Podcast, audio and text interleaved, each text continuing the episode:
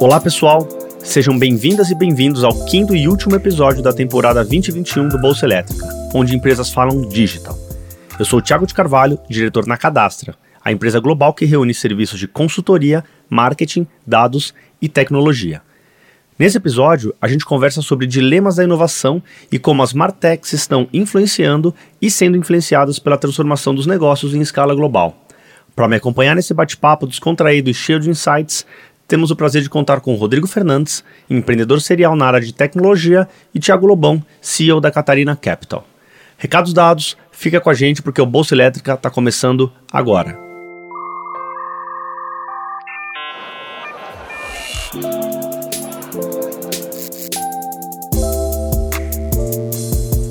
Bom, pessoal, a gente está aqui para falar sobre inovação disruptiva, um conceito, um termo cunhado na década de 90 por um então professor da Escola de Negócios de Harvard, Clayton Christensen.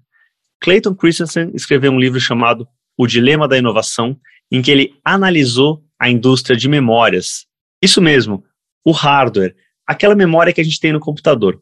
O que, que ele disse nesse livro, em resumo? Que essa indústria é a indústria perfeita para a gente conhecer o que, que acontece quando uma empresa inova ou deixa de inovar. Por exemplo, ele analisou que as empresas que estavam lançando memórias mais avançadas, elas ganhavam mercado de uma maneira mais rápida daquelas que tinham as memórias menos avançadas. Poxa, Tiago, isso parece muito óbvio. Nem tanto, porque essas empresas que tinham uma memória não tão avançada, elas eram donas de todo um mercado. Aí o Clayton Christensen se perguntou: poxa, por que, que empresas que são donas de um mercado acabam desaparecendo, literalmente sumindo do mercado quando empresas novas, pequenininhas, começam praticamente do nada e tomam esse mercado delas. A partir daí, ele desenvolveu o que algumas pessoas chamam de teoria, e é isso que a gente vai falar aqui no Bolsa Elétrica de hoje, onde empresas falam digital. O que está acontecendo no mercado de inovação disruptiva? E a gente vai casar com o Martech, ou seja, tecnologias de marketing, tecnologias de venda. E a gente está aqui com o Lobão e o Rodrigo para falar com a gente sobre o assunto. Lobão, a gente conversou um pouquinho aqui antes de começar a nossa gravação. Fala um pouco sobre inovação disruptiva nesse nosso universo de tecnologia e marketing. Ótimo, Chagão. Prazer estar com vocês mais uma vez aí. É um prazer enorme poder falar com gente tão inteligente sobre um assunto tão bacana e, e o desafio da gente transformar algo complexo numa linguagem simples, né? Olha, falar de disrupção uh, na cadeia de marketing e vendas é falar de algo muito vivo, né? A gente está tendo inovações nessa toada de comunicar com o consumidor e convencê-lo a consumir o tempo todo, né? Uh, é curioso, né? Quando a gente olha Christensen, quando a gente olha Ulterbeck, outro, outros autores, a turma todo tempo ela começa a falar da inovação do produto, um produto com diferencial, inovação é, tecnológica, trazendo algo que o consumidor nunca pensou que ia ter antes. Mas quando a gente vai para o ambiente de marketing de vendas, o que a gente está tendo, uh, vendo cada vez mais no mercado são soluções que aumentam a eficiência para que o consumidor seja impactado por essas novas coisas. Então, são ferramentas inovadoras e não necessariamente produtos ou produtos de consumo inovadores. E essas ferramentas estão transformando completamente a dinâmica do, de como consumir. Né? A gente está falando de ferramentas para otimizar o que a gente chama de inbound marketing, o outbound marketing, como é que eu faço o conteúdo chegar mais rápido no meu consumidor de uma maneira qualificada e ele levantar a mão para querer comprar um negócio sem necessariamente nem ver o produto que eu tenho para oferecer. Né? Como é que eu faço é para otimizar e mensurar melhor os resultados de uma campanha de comunicação e ter consumidores engajados para falar comigo de uma maneira super especializada, o que vai reduzir a necessidade dos meus gastos de atendimento depois que eles consumirem, ou seja, já eu já pré-qualifico e qualifico antes mesmo do consumo acontecer. Uh, você tem um, uma avenida de soluções cada vez mais disruptivas e novas que estão transformando o marketing e as vendas e grandes empresas listadas em bolsa que estão transformando isso. Talvez a HubSpot seja o melhor exemplo. Uma empresa que esse ano só uh, de rentabilidade, aí, a ação, quem investiu, está sorrindo de, de, orelha a orelha. Né? Então, papel que está dando mais de 80%, 90% de rentabilidade no ano, uma coisa absurda para quem olha para o mercado local. E é só um exemplo, talvez seja a ponta do iceberg de uma série de ferramentas que estão mudando uh, como a gente consome, como a gente se contacta com o consumo e como a disrupção ela pode estar presente também no ferramental das coisas e, só no, e não somente no produto final em si, né? Bacana, Lobão. Dentro do nosso universo e do nosso podcast chamado Bolsa Elétrica, você fez uma conexão muito em linha. Você trouxe uma empresa que tem capital aberto na Bolsa de Valores, que é do mercado de Martech, HubSpot, mais Bolsa Elétrica que isso, difícil. Antes de passar a palavra para o Rodrigo, dando mais um exemplo para deixar simples esse tema, esse tema que é complexo, outro tema apresentado pelo Clayton Christensen é a relação entre o barco a vapor e o barco a vela. O barco a vela dominou por centenas, talvez milhares de anos a navegação entre continentes e até é, intracontinentes. E aí vem o barco a vapor. No começo o barco a vapor ele era mais caro, ele explodia, ele pegava fogo, ele transportava menos carga, ele era mais lento. Quem era dono das caravelas naquela época, olhava um barco a vapor, pensava, poxa, essa tecnologia não vai fazer sentido nunca, eu vou ficar aqui dominando o meu mercado de barco a vela. Então é nesse sentido que a gente fala de inovação disruptiva. O nome faz parecer que é rápido, mas é algo bem lento, bem moderado, bem controlado, científico até. Rodrigo, o que, que você enxerga nessa relação de passado, presente e futuro. Algumas coisas que estão estabelecidas, mas podem trocar, algumas coisas mais quentes que estão vindo por aí. Vamos aquecer esse Bolsa Elétrica contigo. Bacana, Tiagão. Obrigado aí mais vez pelo convite, Lobão, pela parceria aí. Olha, eu acho que assim, é, eu acho que, antes de mais nada, vale a pena talvez a gente passar um pouquinho, conversar um pouquinho mais é, é sobre o conceito, né? Porque infelizmente esse é um conceito que foi bastante como que eu diria, né, prostituído nos últimos anos, né? É, o mercado, infelizmente, acabou confundindo muito é, inovação disruptiva com inovação radical, né? Com aquela inovação que dá um salto muito grande. É, e, e, de certa forma, é, é, é, quase que o contrário, né? Não é bem o contrário, mas assim, é, é mais fácil você ter uma inovação disruptiva que vai ter menos tecnologia, vai ter menos valor agregado do que uma inovação disruptiva que vai ter mais, né? Por estranho que pareça, né? Só que é, você não está também sendo simplesmente pior, né? Você está sendo, você está mudando para um outro plano de competição, você está mudando várias dimensões do negócio. Então, por isso, algo que geralmente é mais simples, mais barato, é, se for um produto físico, eventualmente ele é menor, ele acaba se colocando de uma forma completamente diferente no mercado. Né? E, e, e aquele produto que para as definições tradicionais de sucesso, ele, ele seria considerado um produto né, pior, né, como o caso de memórias, HDs, né, que o Christensen cita muito, com o tempo ele entra num, numa curva S diferente e vai evoluindo né, é, até chegar no, no, no padrão do, das soluções tradicionais, mas mantendo sua vantagem da sua nova tecnologia. Né? Hoje mesmo, né, qualquer um que compra um laptop novo vai, vai optar, optar por um, um, um SSD né, em vez de um HD. Né? Até poucos anos atrás, isso era solução para brincadeira, isso não, não cabe nada. Né? É, você quer armazenamento, você precisa de um HD. Mas a solução, a, a arquitetura, ela guardava esse potencial né? e, e foi evoluindo com o tempo, né? até que chegou um ponto que não fez mais sentido a gente usar os velhos HDs. Então, quando a gente, né, voltando à sua pergunta aí, vai olhar para o futuro, eu acho que muitas vezes a gente tem que olhar mais para aquelas soluções que, que, que, parecem simples, que parecem, é, talvez nem mereçam ser tão levados a sério, do que de repente para aquele concorrente que entra querendo ser muito melhor que você, né? Pegando, né, rapidamente aí um, um tema do dia, né? É, qual que deveria ter sido a grande preocupação do Banco do Brasil, do Bradesco e do Itaú? Né? Um grande banco internacional forte, poderoso, bem capitalizado, ou o Nubank, né, que está fazendo aí o IPO hoje, né, que em vários aspectos é pior do que eles, né, em produtos oferecidos, em capacidade de concessão de crédito e por aí vai. Mas quem está tirando o mercado desses bancos é o Nubank e outros neobanks, né. Então, quando a gente pensa em futuro, a gente tem que pensar muito nesses que chegaram mais simples, mas com potencial de realmente né, é, crescer no mercado né, com o passar do tempo. A gente já já vai conectar esse universo de negócios com marketing, marketing digital, Martech. Mas você fez lembrar uma história, Rodrigo, quando eu trabalhava no Banco Santander, E só um parênteses, esse e só um parênteses, esse episódio está sendo gravado no dia em que as ações do Nubank estão sendo listadas na Bolsa de Valores de Nova York. Então é por isso que esse é o papo do dia, como o Rodrigo falou.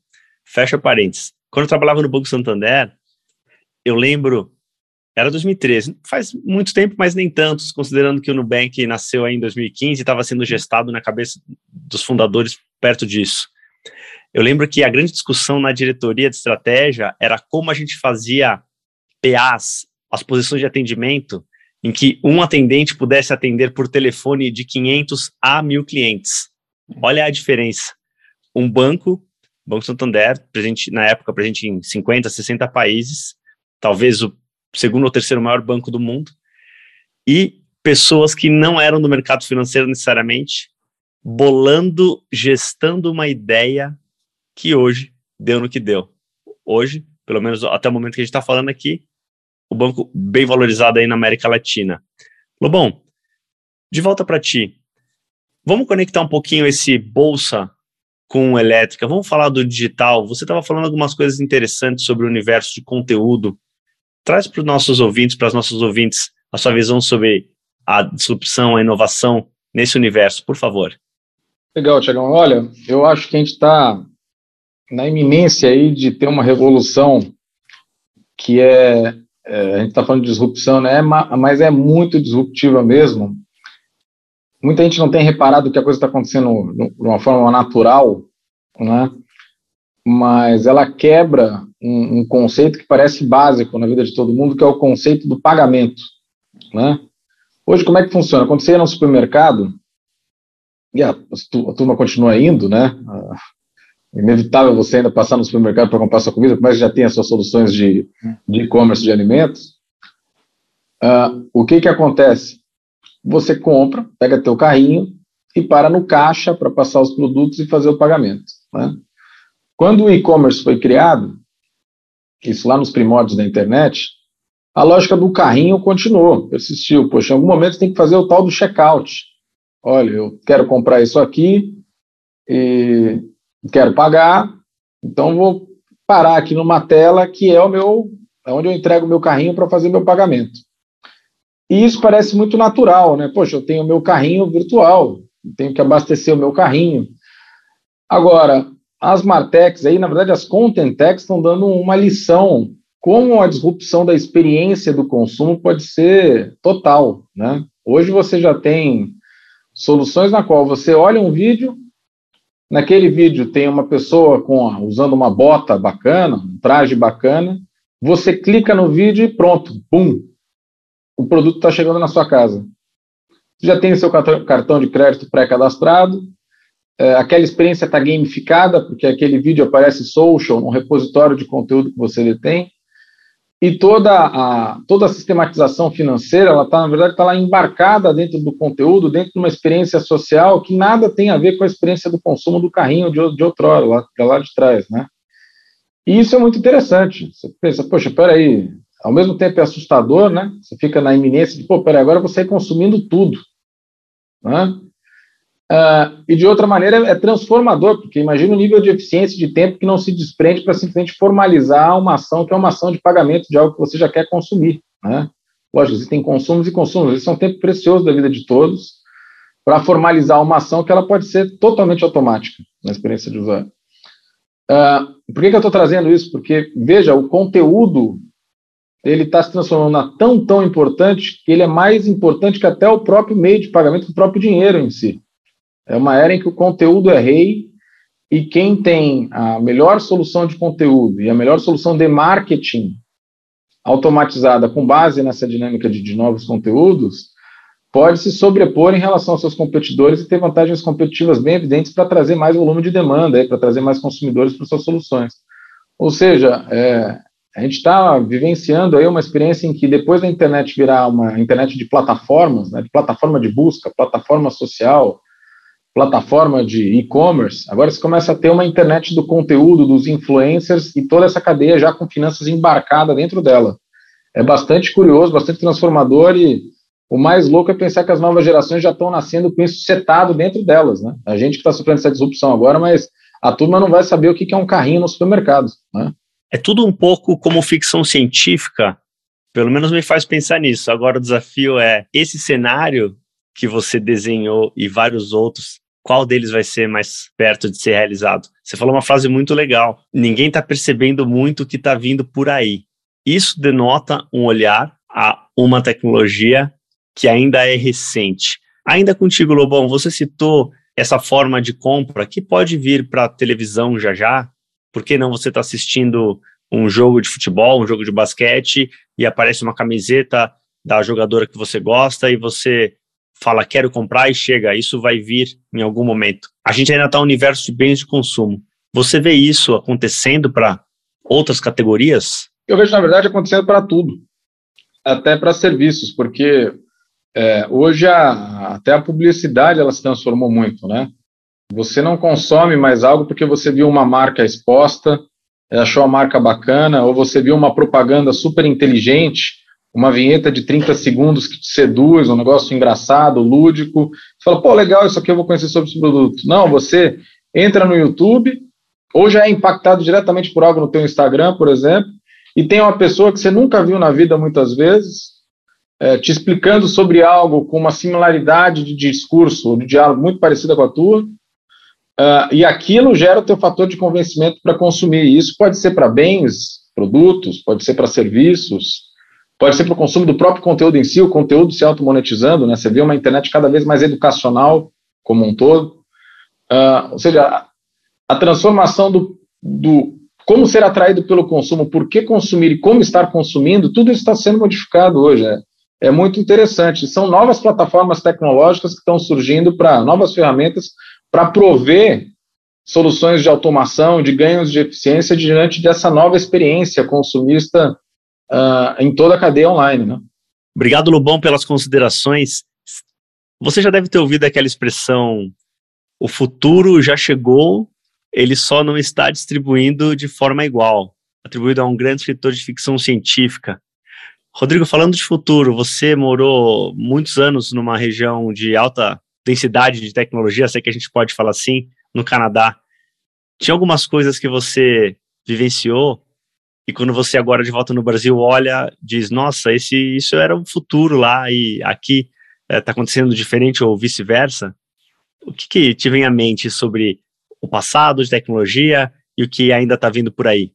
Olha, Tiago, é interessante. É, lá né, no, no, no Canadá, né, é, eu peguei uma época que, que o volume de recursos né, de venture capital no Brasil ele ainda estava começando a se acelerar. Ele, ele já estava tendo alguns, alguns investimentos grandes, mas ainda estava no, no início dessa subida que deu, deu nos últimos anos.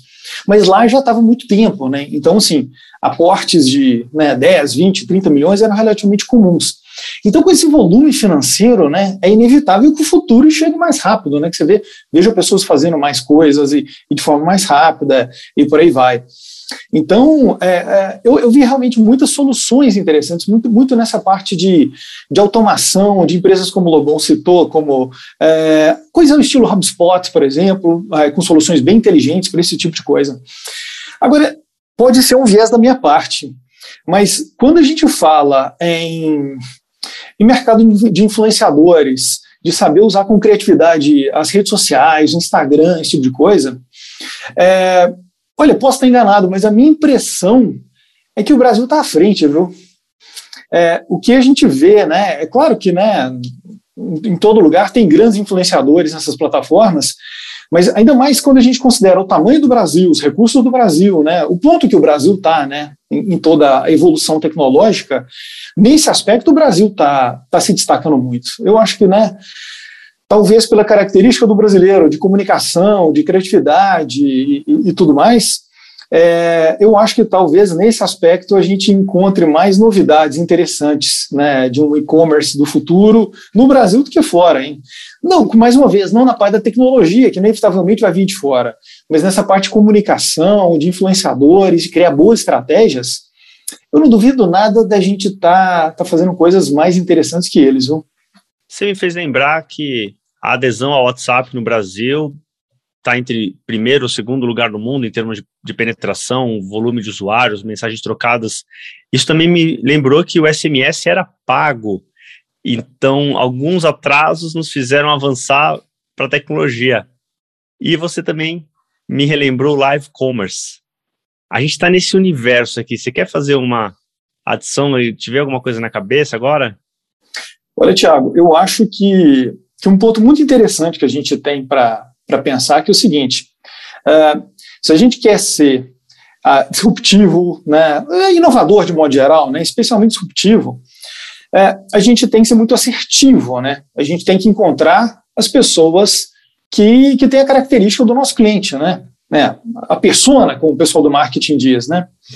É, existia um, um, ditado antigo aí do pessoal do marketing que dizia o seguinte: olha, eu sei que metade do meu orçamento de marketing vai para o lixo, eu só não sei qual metade. Hoje, isso está tá deixando de ser verdade.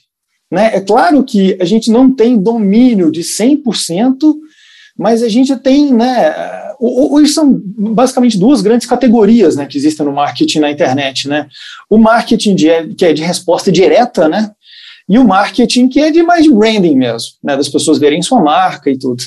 Quando você está trabalhando nesse, nesse formato, né, da resposta direta, é, o ROI é muito claro, é muito claro. É, é, se você fizer uma campanha totalmente desse tipo, você vai poder dizer, olha, eu sei para onde está indo meu dinheiro e qual é o retorno dele e não há desperdício nenhum. Por outro lado, né, nos últimos anos, a gente está vendo uma tendência também de custo de aquisição de clientes pela internet né, é, subir de uma forma estrondosa. Né? Muitas vezes quem está ganhando mais dinheiro aí com, com toda a inovação é Facebook e Google, porque as empresas precisam né, se alavancar, né? porque senão não, não adianta ter uma boa solução se ninguém né, conhecer né, o que está disponível. É, então, realmente, é, é importante a gente ver essas opções, essas possibilidades de a gente chegar no nosso melhor cliente. Você tem soluções que parecem mágicas, né, como Lookalike. É, você sobe uma lista de clientes para o Facebook, né, de mil clientes, por exemplo, ele te dá uma lista de um milhão, né, ele te encaminha para um milhão que tem aquele perfil. Agora, é importante também fazer conta, né? Ficar, ficar consciente que, assim, legal, bacana, existem mil estratégias interessantes, mas esses custos têm aumentado. E é interessante reparar que alguns varejistas, né, essas native brands, né, que a gente até comentou sobre o assunto num dos últimos episódios, eles estão fazendo questão, hoje em dia, de ter uma estratégia híbrida, porque é, o acesso aos clientes pela internet estava se tornando caro. É, então, eu acho que enfim, né, a internet abre uma série de opções né, para a gente, mas é sempre importante também a gente ter uma clareza né, de, de, de onde que a gente está indo, qual que é o custo de cada coisa, o retorno que a gente está tendo, sem ter ilusão também de que tudo na internet é melhor que o físico né, e pronto, acabou. Lobão? Eu super concordo. Eu super concordo. Eu acho que é, tem que ter parcimônia, né? Como sempre. Acho que, como tudo na vida, a gente tem que ter parcimônia para até adotar a tecnologia gradativamente e, e, eu acho que isso naturalmente acontece quando essas tecnologias vão atacando a demanda, sabe? Eu acho que é, nada é, é, aquilo que a gente estava conversando antes. A disrupção ela é lenta, né? Por mais disruptiva que ela seja. Uh, e isso é muito curioso, porque quando a gente vê no livro de história, a gente fala, pô, mas peraí, trocou do barco que carregava gelo para geladeira. Essa transformação levou, demorou anos né? assim como tantas outras transformações. Ou seja, empreender demora anos. Você não constrói uma empresa e fica gigante do zero. Por mais que hoje a coisa tenha sido cada vez mais rápida, né? Você vê uma empresa que está virando unicórnio em um ano de trajetória. Mas, às vezes, assim, tem todo um caminho de construção, até do, da experiência profissional de quem lidera uma transformação como essas, né? Uh, o que, que é interessante entender é que tem algumas premissas que estão sendo quebradas muito fortemente para as novas gerações. Né? Se você for pensar toda essa dinâmica de metaverso aí, que está sendo agora muito em voga, comentado, poxa, mas peraí, a gente está falando do, do digital, do online e offline, será que o conceito de online e offline vai existir para uma molecada nova que já nasceu metaversada, vamos dizer assim? O cara já entende o online e o offline como uma coisa única, um, um ente único na vida dele, uma experiência única. Pô, será que esse cara vai ter a relação humana que a gente tem hoje? Entende? É uma coisa que, se você quiser, vira transcendental a nossa discussão aqui, porque realmente, como é que vai ser a geração de um guri que já nasce entendendo que a família dele existe no mundo real e existe a mesma família no metaverso, consumindo através de conteúdo a todo momento? Entende? Lógico, não estou falando da próxima geração, talvez isso ainda exija algumas gerações, vão estar Eu, completamente careca e caquético, talvez. O Rodrigão vai estar bem, que eu sei, que é o cara mais firme. Mas o realmente, assim, esse caminho é, é um caminho mais longo e que vai ser geracional, mas é um caminho que, para nossa geração, assim como já aconteceram outras revoluções nas gerações anteriores, né? Quem imaginava que o cara ia ter um computador na palma da mão? Se você falar isso pro teu avô, ele, ele achava o povo louco. Né? Pô, peraí, cara, quer dizer que eu vou ficar o dia inteiro olhando para uma tela e essa tela vai ficar resolvendo a minha vida e eu vou falar com todo mundo do mundo ao mesmo tempo num, num chat global. É, se você pensar na essência do teu avô, é super disruptivo. Eu acho que a gente também vai ser surpreendido como todas as gerações são, né? O caminho da humanidade é esse tipo de desenvolvimento de disrupção em disrupção, a gente vai progredindo e entendendo como é que a vida vai se modificando, né? Agora vamos pegar alguns dos pontos que você levantou aqui. Um deles vai estar relacionado com essa história de ficção científica, porque o próprio computador foi, o computador de mão foi previsto em algumas publicações desde a década de 40 e é mais ou menos o momento que a gente está em termos de metaverso. O quanto isso vai parar de pé não está muito claro. Aí a gente fala de potenciais cenários. Pode ser uma coisa que desapareça como o Second Life, que nasceu e sumiu e por um certo momento teve sucesso, ou pode ser algo realmente transformador, como a gente está vendo os celulares é nosso parceiro, não, não vamos largar nunca, talvez mude o formato, etc. Agora, será que esse metaverso, essa disrupção, ela já não está acontecendo, por exemplo, no universo de videogames? A mídia, e a gente está falando aqui bastante de e-commerce, a parte elétrica do bolso elétrica, a mídia já é utilizada nos videogames, praticamente todos online agora. Você está correndo um jogo de Fórmula 1, um NASCAR ou até um jogo de basquete da NBA, por exemplo, você vê as, os anúncios nas placas, são anúncios reais. Isso já não é esse tal metaverso acontecendo. E aqui, só para deixar claro para nossos ouvintes e nossos ouvintes, a gente está falando sobre disrupção, inovação disruptiva, aquela que vem bem devagarzinho e em algum momento ela suplanta, ela ganha da tecnologia ou, ou empresa líder e ela vira a principal, como aconteceu com o Netflix, que antes era DVD e uh, hoje em dia é praticamente é, é streaming, só streaming. Esse metaverso já não existe hoje? Eu vou começar essa pergunta com o Rodrigo. O que, que você o que, que você diz, Rodrigo? Aliás, você joga videogame para saber desse universo? Seus filhos jogam? Não, eu, eu não jogo, meus filhos jogam. Olha, Tiago, é, eu tenho, eu tenho acompanhado né, essa questão do metaverso com muito interesse, é, mas realmente ainda é um assunto bem, bem aberto, né? Bem aberto mesmo. Eu acho que tem muitas, muitas possibilidades. Acabam sendo os mais interessantes, né?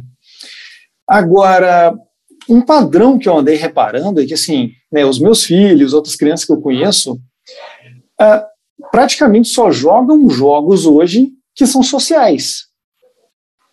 São sociais, todos todos, o tempo todo. Nunca é um jogo que ele está sozinho. Aí a gente poderia pensar com a nossa cabeça lá de antigamente, né, de quem jogou Atari e tal, fala, poxa, mas é claro que é mais legal você jogar um jogo com um colega, né, tal. Mas é muito além disso. Não é você tá jogando lá no, no, no, Nintendo, de antigamente, um joguinho de carrinho, seu amigo, seu outro carrinho, para ver quem ganha. Os caras têm um universo ali dentro.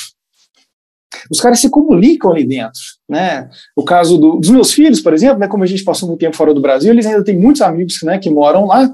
É, eles conversam pelos amigos, é, com os amigos é como? Pro WhatsApp, pelo, pelo, é, pelo Insta, é, mesmo Instagram, é, Skype? Não, é pelo Fortnite. Ou seja, em algum aspecto, ali existe um ambiente de, de convivência, né? de convivência entre pessoas, em que o jogo, olha, obviamente é uma parte mental, é claro, né? O jogo, né? É claro que ele tem que ser bom, mas de certa forma ele é quase que um pretexto para os amigos se encontrarem, né? Para não ficar aquela coisa, né? Como a gente fazia, né? Simplesmente um ligar para o outro e tem que ter um assunto para conversar. O assunto ali é o jogo que está acontecendo e tudo. Então, assim, por mais que essa coisa toda esteja, ainda esteja muito em aberto, né, eu acho que a gente já tem amostras muito claras, né, de gente que está, né, que tá colocando esse metaverso aí na rua e gente que está consumindo muito, né, esse metaverso. Bom, você teve esse insight junto comigo de que esse metaverso já está presente e para atingir consumidor, consumidoras, atingir no bom sentido, conversar, se relacionar. Ele... Eu acho que a gente está só no comecinho da, da, da transformação, cara. Eu acho que o game, ele basicamente só mostra o potencial de vício que toda essa nova experiência pode chegar, né? Você vê, como o Rodrigão estava comentando, a molecada conversa hoje através dos jogos. O chat do jogo é o universo de diálogo dela, é onde elas interagem.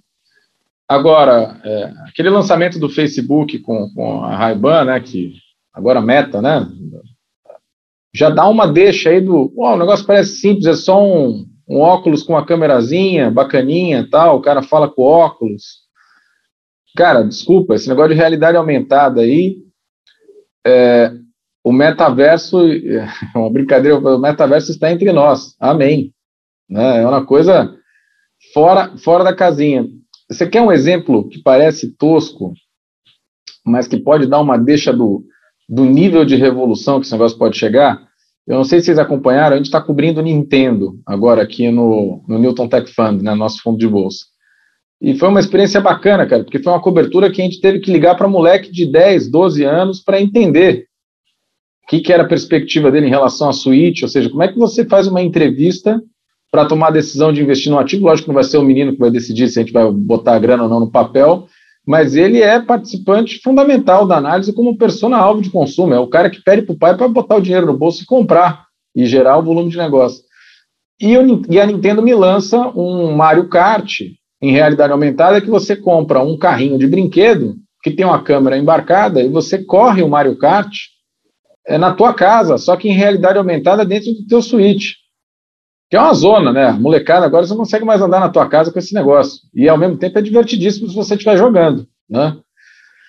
Pensa, pensa o seguinte, isso é um detalhe do detalhe, mas imagina esse tipo de paralelo de coisas que existem virtuais virando coisas do mundo real, esse carrinho que antes era um carrinho digital virando um carrinho com a câmera embarcada, e essa experiência digital é, implicando em novos tipos de produtos e equipamentos que estão na vida offline entre todo mundo.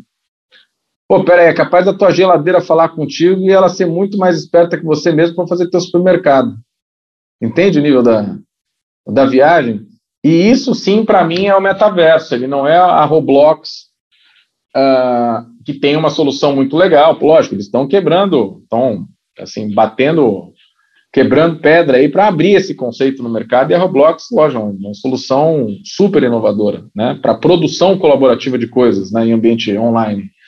Mas essa mescla do online offline, metaversada, se esse for o melhor objetivo, isso sim é, é uma bomba atômica aí no cérebro da, da tua experiência em relação ao que, que vai ser o teu dia a dia no. Quem que vai ser você? Se é, você é você ou você é você dentro do seu metaverso? Entende a transcendência que isso pode chegar? Você me faz pensar nos produtos, serviços que a gente vai precisar para consumir, para viver nesse universo digital esse tal de metaverso. A gente vai ter uma provavelmente uma hierarquia das necessidades metaversiana.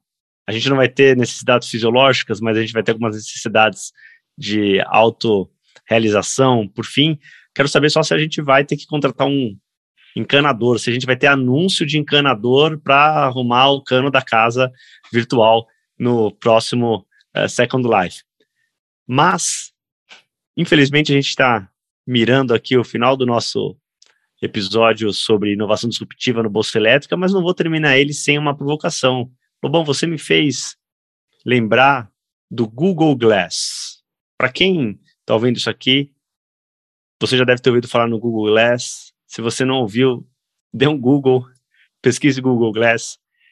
Quando você falou do óculos do Ray-Ban, enfim, a Snap tentou fazer isso também. Isso é puro e escrito tentativas de inovar no universo, seja qual for. A gente ainda não sabe o que, que esse óculos está tentando substituir, porque a necessidade ela já existe. As necessidades não vão ser criadas, elas vão ser atendidas. E aqui vem uma pergunta para a gente encerrar, uma provocação. Primeiro para ti, Lobão, depois para o Rodrigo. Por que, que você acha que o Google Glass não andou? Porque ele é um incremento, minha visão particular, tá? Ele é um incremento é, no, na experiência de um usuário, sem ainda gerar qualquer nível de disrupção de experiência, e um incremento que ele gera mais malefícios do que benefícios na comodidade do usuário em ter uma interface digital. Então, eu acho que a Google reparou isso rápido e, entendeu que, poxa, espera aí, é um óculos que não é cômodo, não é fancy, o valor agregado dele ainda é uma experiência complexa que mais deixa o cara tonto do que realmente agrega valor. E, e tem muito a ver, é legal você trazer essa pergunta no final, porque tem muito a ver com, com o nosso começo de bate-papo aqui desse podcast, que foi como a disrupção, às vezes, é uma coisa mais simples e menos eficiente do que já existe. O Google Glass ele tentou ser mais complexo, mais robusto, mais extraordinário do que já existe, antes da demanda conseguir se aculturar com o simples da inovação. E você veja, eu, eu começo a entender o meta, lógico, pode ser que o, o óculos da Ray-Ban aí dê água também, mas você vê que o Facebook, com esse investimento bilionário e, e, até que migrando a empresa toda, o grande foco da empresa para dentro desse papo de metaverso, de realidade aumentada e realidade virtual, você vê como ele está, por mais que tenha muito dinheiro envolvido, dando passos singelos ainda. Um passo de cada vez com soluções muito mais de aculturamento da experiência do usuário do que efetivamente de uma transformação plena aí do, do que pode vir a ser o consumo, o, o futuro do marketing aí nesse ambiente virtual, tá? Então eu te diria que foi uma solução antes do tempo e complexa demais para algo que demandava iniciar simples. Olha, é, eu acho que assim, o, o que eu entendo é mais ou menos o que o Lobão disse, mas eu poderia resumir da seguinte forma: eu acho que uh, o Google ele foi da tecnologia, né, para a experiência, né? é, foi aquela velha história né, que a gente tem do, da solução procurando um problema. É, olha, eu acho que existe um risco, tá? realmente eu não sei, mas existe um risco do Facebook estar trilhando mais ou menos esse caminho. Agora, uma empresa que eu acho que tem sido é, citada menos que deveria quando eu falar desse assunto é a Apple. Tá? E quando a gente vai analisar as as, as, últimas aquisições da Apple, né, que, que ela fez nos últimos anos, sendo que a Apple é uma empresa que faz pouquíssimas aquisições, a gente vê duas aquisições na área de realidade aumentada, é, que tem tudo a ver com esse assunto, mas são experiências, são soluções para realidade aumentada para ver um esporte, para uma reunião, para esse tipo de coisa. É, então, a impressão que dá é que assim, a Apple foi buscar essas experiências que ela poderia oferecer para os seus usuários é, de algum modo, né, por mais que ela ainda não exista um Apple Glass da vida, alguma coisa desse tipo, ela já tem uma série de soluções de hardware que já possuem algumas soluções desse tipo, por, por mais que sejam muito iniciais. E, e, só depois que me parece que ela vai pensar no seu Apple Glass, sabe? Então, eu acho que quem tem essa visão que a Apple tem, é, mais uma vez, partindo da experiência para depois da tecnologia, e segundo, uma marca que sabe trabalhar muito o design, a experiência, a, a, é uma marca bonita de ser usada, né? Quem, quem quer usar alguma coisa da marca, enfim, né? É, Google, é, Facebook, Meta, que seja, ou da marca Apple como acessório de moda, né? É, eu acho que a combinação dessas duas habilidades da Apple, ela realmente coloca a Apple numa posição muito interessante para para ter bem, pelo menos, enfim, né, eu acho que tem muita coisa que vai aparecer, mas tem uma fatia muito interessante nesse mercado. Bom, e com isso a gente encerra o nosso episódio do Bolsa Elétrica sobre inovação disruptiva. Quero agradecer novamente a presença do Lobão e o Rodrigo para esse papo excelente. Obrigado, pessoal. Obrigado você, Thiago. Um abraço, estamos sempre juntos. Obrigado, pessoal. Valeu e até a próxima. E antes de acabar a conversa de hoje, eu deixo o um convite para você conhecer os outros episódios da temporada 2021 do Bolsa Elétrica. Dá uma conferida porque tem muito conteúdo atualizado com gente que entende demais sobre a relação das grandes empresas com o digital. Por enquanto é isso. Fica ligado porque já já tem a próxima temporada do Bolsa Elétrica, já no começo de 2022. Bye.